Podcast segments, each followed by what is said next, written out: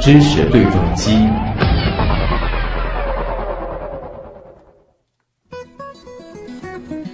欢迎回到正在直播当中的新闻实验室，我是唐月。今天的知识对撞机呢，我们要来关注人工智能领域的新进展。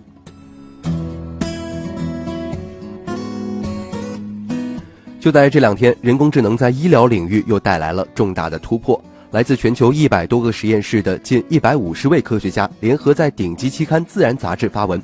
他们开发了一个超级 AI 系统，基于肿瘤组织 DNA 的甲基化数据，可以准确地区分近一百种不同的中枢神经系统肿瘤。更厉害的是，这个 AI 系统还能发现一些指南里面没有的新分类，这对于癌症的精准治疗而言，又是一个巨大的进步。中枢神经系统肿瘤，我们知道最常见的一类就是脑瘤，可以说是在诸多癌症当中比较难对付的一种。目前呢，科学家已经确定的中枢神经系统肿瘤足足有一百多种，它们的临床表现和生物学特性有高度的特异性，很难确诊。而通过 AI 的帮助，可以让这一类肿瘤的确诊变得更加容易，也可能更加的精确。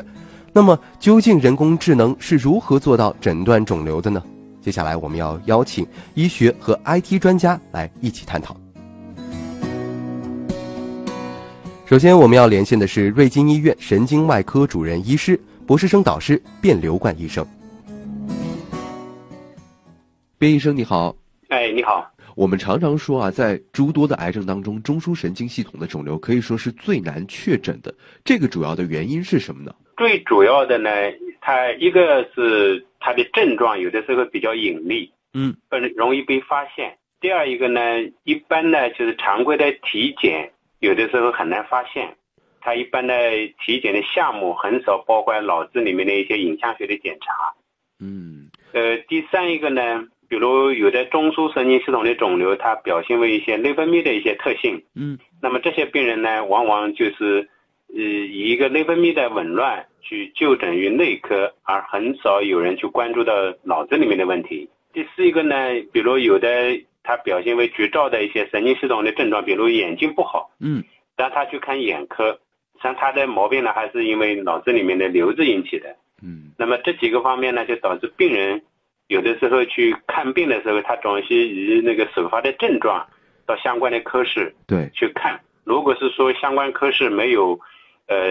这方面的一些知识或者是警惕性不高的话，往往就导致病人误诊了。哦，那我们先给大家来介绍一下吧。最常见的中枢神经系统的肿瘤大概有哪些类型呢？像它这个里面还是分类分的很多。嗯，最常见的，呃，我们讲胶质瘤，实际上就是老百姓当中讲脑癌，呃，实际上主要就是指的胶质瘤。胶质瘤它是一种恶性肿瘤。大概占了我们整个中枢神经丛肿瘤的百分之四十到五十，嗯，发病率很高的，嗯，明白。第二个呢，就是脑膜瘤，脑膜瘤它是良性的，那么它当然它不同的部位它有不同的症状，嗯。第三一个呢，就是我们集中于安区的，就是我们前面跟眼睛啊、跟内分泌有关的，就是垂体瘤。哦。那第四一个呢，就是跟因为脑子里面有好多神经嘛，嗯。就是我们主管我们讲话啦、面部的运动啊，等等，还有面部的感觉等等这些神经，从这些神经上长的一些肿瘤，我们叫神经源性的肿瘤，比如神经鞘瘤啊、神经纤维瘤等等。嗯。那么还有其他的比较少见的一些胚胎的残余引起的。那么近几年呢，对这个因为一些其他的外周的一些肿瘤往脑子里面转移的，嗯，这些发生率也越来越高。比如肺癌的转移、甲状腺的、乳腺的，包括一些肠子的，这种发生率是呃近几年是有上升的一些趋势的。主要的就分这几个大类。嗯，主要的类型是这么多，但实际上它细分下去的呃种类应该是更多。更多，你像胶质瘤里面，我们常规的就分一二一级、两级、三级、四级。那么这个一二三四当中，因为近几年随着那个分子医学的一个发展呢，它里面的分的好多好多的亚型，嗯，有很多，哦，其实包括脑膜瘤也分好多的类型，那么垂体瘤也是一样的，它主要就是随着现代的整个医学的发展，对整个脑子里面肿瘤的一些诊断，呃，现在讲的时髦一点就是更加精准嘛。嗯，它就是根据它的一些分子生物学的一些特性，又把它分为好多好多的亚型。所以这个分下去，就这个种类就可想而知是非常多。对对，更多了，有可以算下来大概有上百种的。嗯，明白了。那我们目前来说，临床上面去对于这个脑瘤的诊断是通过什么样的一个方法来进行的呢？呃，主要包括几个方面。第一个呢，就是它的临床的症状。呃，非功能区的一些肿瘤，比如表现为一些精神症状的，就是我们根据它的不同的脑子里面不同的分部位嘛，呃，前面的额叶的，比如它表现为一个精神症状的，这些主要根据临床症状来分了。嗯，那么有的呢，比如比如位于功能区的，它就有一些偏瘫啊、失语啊，有的呢就表现为癫痫，就是常说的羊癫疯。嗯，然后有的表现为就是呃，比如它特定的部位的，比如长在。这个我们听神经这个地方呢，比如表现为听力下降啊，然后长在安区的视力下降啊，还有一些呢表现为内分泌功能紊乱的，比如月经不来啊，或者肥胖啊，或者这个长得越来越丑啊，就是肢我们叫肢状肥大啦，哦，等等等等，这是根据他的临床的表现。嗯，那么第二个呢，就是一些实验室的检查，实验室检查包括两个方面，嗯，一个呢就是呃血液学的检查，就是叫检验。检验当中主要是针对一些内分泌，还有一些呢先天性的肿瘤，也可以通过检验来初步怀疑。嗯，检查第二个方面呢，就是影像学的检查。影像学，影像学检查就是拍个 CT 或者磁共振，那么这个基本上就能够明确它的一个部位，到底它位于什么样的部位。哦，那么呃，最后的确诊的话，它是靠临床的病理的诊断。嗯，比如这个病人你开下来到底是个什么东西？那么可能这个最后最后的他的病理的定性，还是要靠他的一个就是病理的诊断。这个要通过比如我们立体定向的活检，或者是说我们通过一些手术把标本拿下来，通过一些病理学的诊断，然后呢去给他，这是最后的一个确诊。其他的包括临床的症状也好，包括影像学检查也好，这都是一个临床的一些诊断。那么这种诊断只是怀疑，最后的确诊要靠病理。嗯，那通常来说，最后这一步其实应该是最关键的，因为它呃定性它这个病到底属于哪一种类型，或者说哪个种类。那这里面所使用到的核心的一个技术方面的呃要求是怎么样的呢？以前的话，我们就通过常规的病理切片，就是光镜、显微镜，有的呢加上一些电镜，哦，去给它诊断。那么现在呢，随着一个整个医学的发展，那么有的呢可能加一些些普通的，就是我们叫 HE 染色，在普通的光镜下面，那么对于这个肿瘤的来源，还可以加一些免疫组化的，嗯，比如它来源于肺啊，或者乳腺啊，或者其他的，它有一些特定的一些免疫组化的这些指标。当然，这个还不能满足现代医学的一个发展，比如它的一个后续的一些治疗的话，需要更。更详细的一个诊断，那么现在就到了分子诊断的地步，嗯，就是它可以做一些分子的一些标记物，哦，然后呢，根据这些标记物来选择，比如它对什么样的药物，比如目前的现在这些药物对它敏感不敏感，那么通过一些比如甲基化，包括一些呃一些基因的突变等等这些方面。那么现在基本上已经到了分子诊断的这个地步了。所以，我们今天要关注到的这个所谓的通过 AI 来诊断脑瘤这种方法，就是基于您刚刚提到的这个呃分子诊断的这种基于肿瘤组织 DNA 的这个甲基化的数据，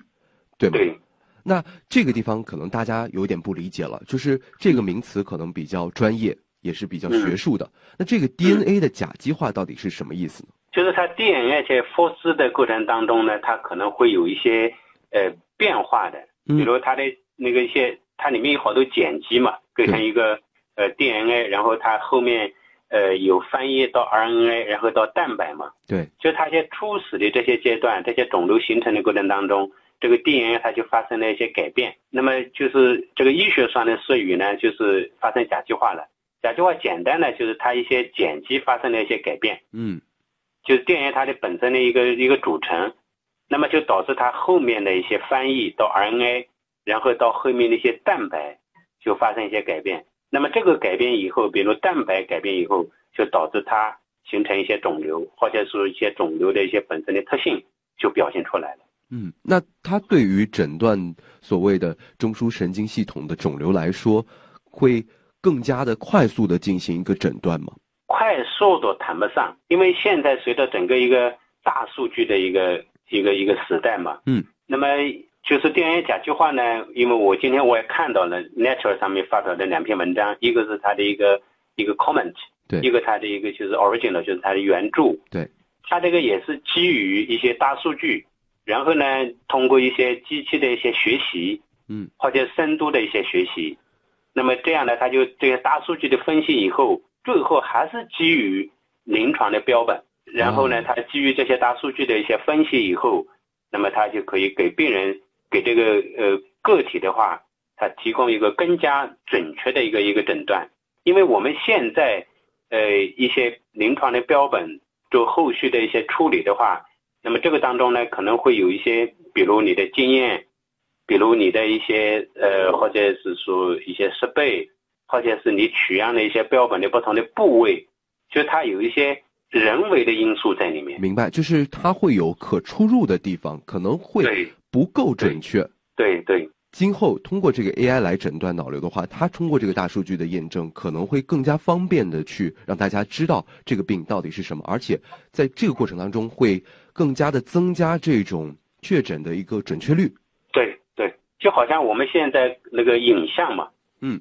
已已经开始有些地方已经开始应用了，它也是基于大数据。嗯，比如它一个骗子，因为它那个大数据呢都是几十万的、几百万的这些数据的分析了。对。然后根据你的一些影像学的表现，那么这种诊断，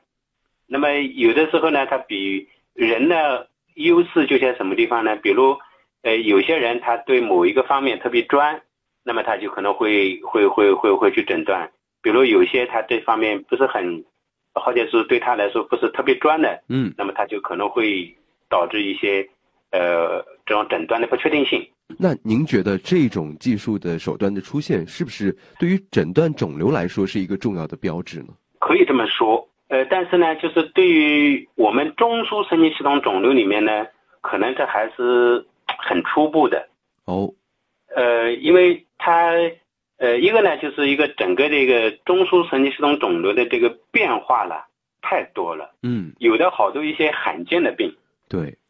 就是少见的病，那么它的大数据就很难做出一个很好的诊断。嗯，也是。那么你比如常规的，比如胶质瘤这最常见的病，那么各种各样的类型，这个相对来说比较容易获得这些大数据。然后呢，它深度学习以后，也可以很好的去一些呃记忆，然后去诊断。对。但是呢，对于一些比较少见的一些一些肿瘤，它支撑的数据可能不够。那么这种叫叫 AI 去。给它诊断的话，可能就比较困难一点。可能在未来，通过 AI 的这种深度学习，它需要不断在了解到大数据的前提之下，来进行更多样本的这种肿瘤的判断。对的。今天非常感谢卞柳冠医生给我们带来的分享，谢谢您。好的，谢谢。就像刚才卞医生提到的，目前医学上都证实，分析癌症的甲基化组是一个非常聪明的做法。甲基化特征一方面能够标志相应的细胞的变化，一方面还能够用于追踪细胞的来源，例如用来诊断那些病灶不明的癌症。不过这里面有一个大问题，就是开发 AI 系统是需要大量的数据来训练算法的，甲基化的数据从哪里来？另外，人工智能又是怎么样通过数据来做决策的呢？除了中枢神经系统肿瘤的诊断，目前人工智能还被应用在哪些其他的疾病的诊断上面？接下来的时间，我们要连线的是我们的老朋友 IT 专家龚猛。龚猛，你好。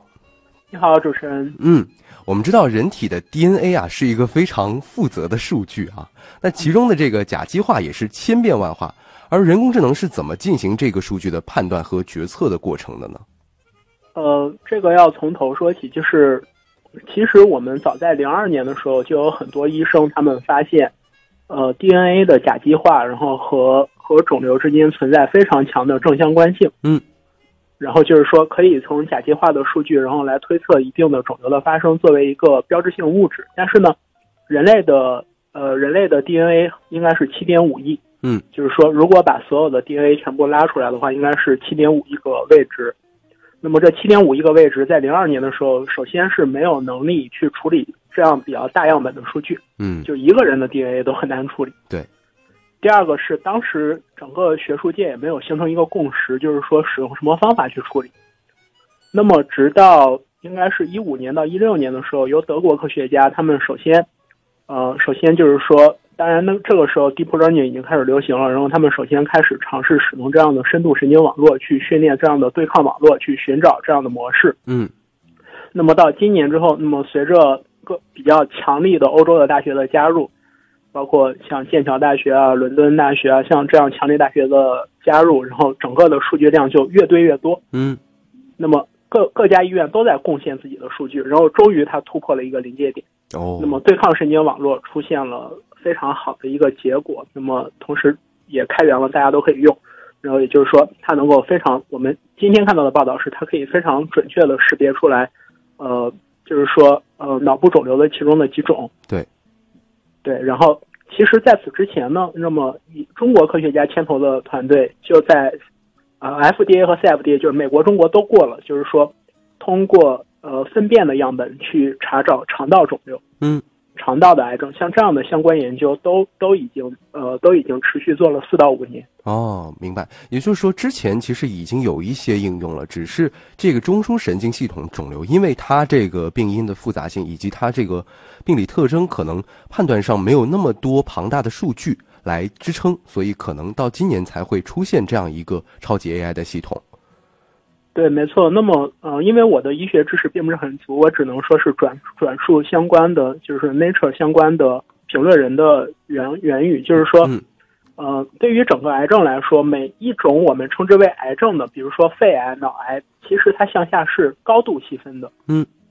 是分成很多很多的亚种，然后甚至有很多种类是偶发性的，包括，呃，新生儿的某一些癌症，它的发病率。呃，在十万分之几甚至百万分之几，就很难搜集到相关的数据。对。那么，AI 我们过以前的所谓的数据统计，就是说，如果我们纯粹靠人力去统计的话，以前 AI 做的是什么呢？统计出来这些甲基，这些甲基化的特征，嗯，和癌症之间的规律，然后去找规律。那么，今年我们做出来的一个非常重要的突破是，对于那些偶发性的癌症，比如说只有一例、两例。也可以做到百分之六十到百分之七十的判断率，这个就就很厉害了啊！对，这个呃准确率的这个提升，其实是非常关键的一个要素，也是它未来能够发展前景的一个推动力吧。那您觉得这种人工智能的诊断的方法，相较于目前的临床诊断来说，有哪些明显的一些优势呢？呃，就是最主要的一个优势是，嗯。就是比如说以我们中国科学家主导的肠道癌为例，嗯，对，嗯，一旦整个数据就是说整个模型固定下来，准确率提升上去，那么就可以做成试剂盒，做成试剂盒之后呢，就可以向偏远地区投放，那么就可以这样就可以极大的减轻，就是说最，呃，就是说一些偏远地区的，然后医院的这样的一个工作的，第一是增加效率，第二是降低错误，嗯，第三是及早发现癌症。而且也降低了设备成本。的确，就像是刚刚一，因为我们之前采访了卞刘冠医生，他提到了，就是说这个呃，比如比如这个中枢神经系统的肿瘤，它其实涉及到很多医生个人的经验的问题，他需要通过一些呃病理的特征去判断到底是什么样的一个病症。所以这个当中，如果说加入了 AI 的一些数据，它在大数据的背景下进行深度学习之后，它更准确的去判断之后，可能对于呃相对偏远地区。医疗资源不够发达的地方的人群来说，可能是一个非常大的便利。呃，是的。同时，嗯，对于某些非常细分的一些肿瘤，就是就比如说是肠道肿瘤，现在已经做到了可以让，呃，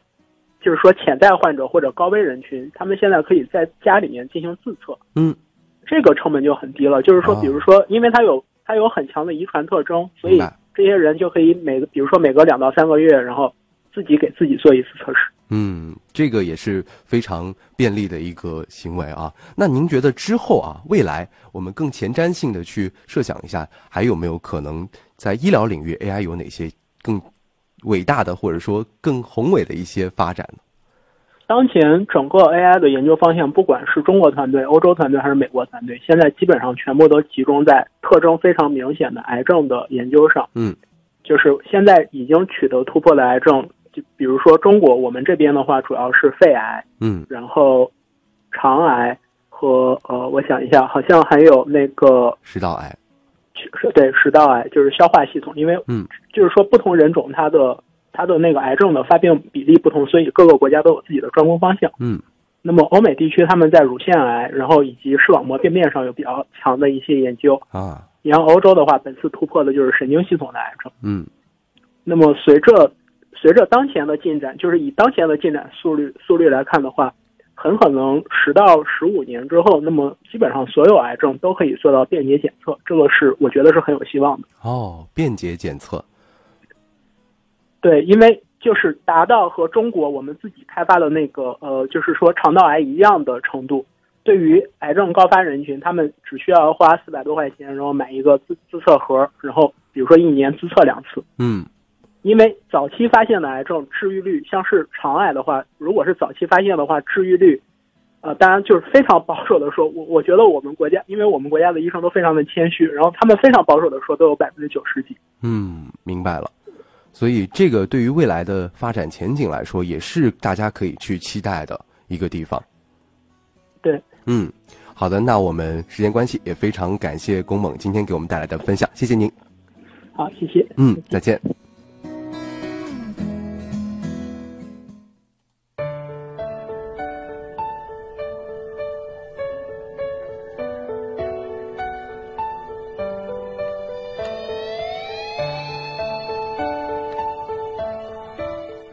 那随着人工智能的发展，我们也希望有更多的新手段、新技术可以早日应用到临床诊断，甚至是治疗上面，来造福更多的人类。用所有泪水换来笑容还有一种爱穿越了人海拾起那颗迷失的尘埃你的呼吸越靠越近将我抱紧。我睁开双眼。